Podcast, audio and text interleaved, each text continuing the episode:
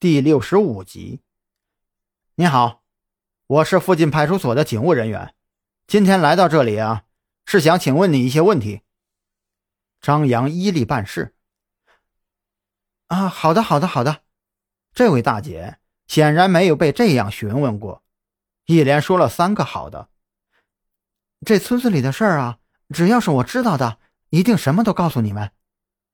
不，我要问的不是这个村子里的事。张扬轻声回应道：“我想问您，知不知道旁边的小宁村？十五年前那里发生了一个案子，您应该是知道的吧？”听到张扬这么问，这位大姐的脸色顿时就僵住了，连忙摆手：“不知道，不知道。”她的眼神当中透着深深的恐惧，好像只是听到“小宁村”这三个字。就是一种罪恶。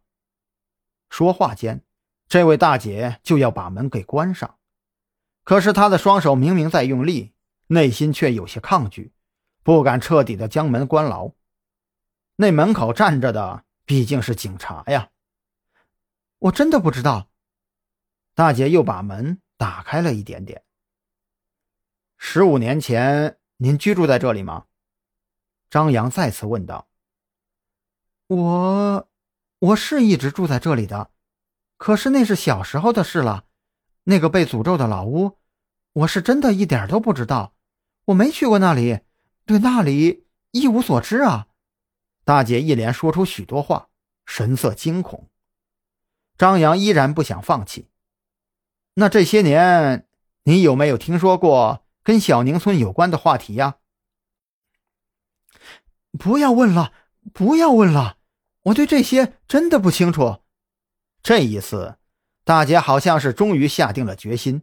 说完这些话，就把门严丝合缝的关上了，再没有一丝的动静。张扬他们无奈的对视了一眼，只得继续走访下一家。可是接下来，一连好几家都是这样。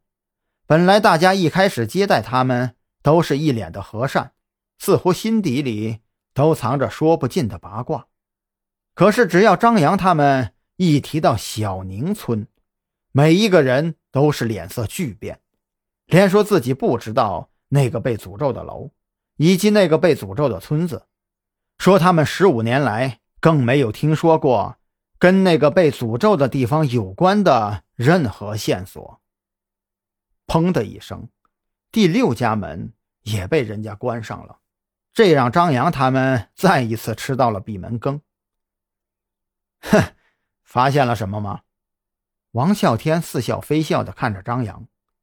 张扬凝重道：“这些年一定发生过什么，至少肯定有人在刻意传播着有关小宁村的恐怖事件。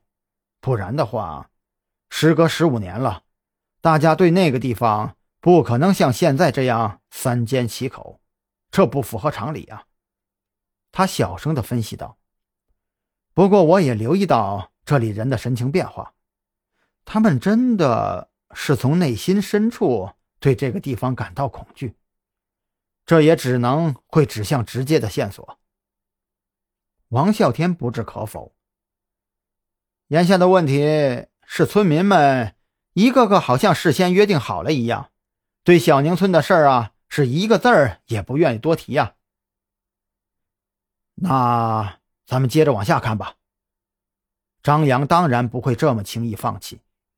好消息是，当他们敲响下一家大门的时候，手指头才碰到大门一下，这大门竟然直接就被人从里面拉开了。紧接着出现在门口的是一位身材矮小的老人。这老人脸上满是皱纹，在他背后的房子里，连一丝丝的灯光都没有。外面路灯那昏黄的灯光照射下来，老人的面色愈发显得蜡黄，再加上那浓密的老人斑和皱纹，一时间让这张脸显得分外恐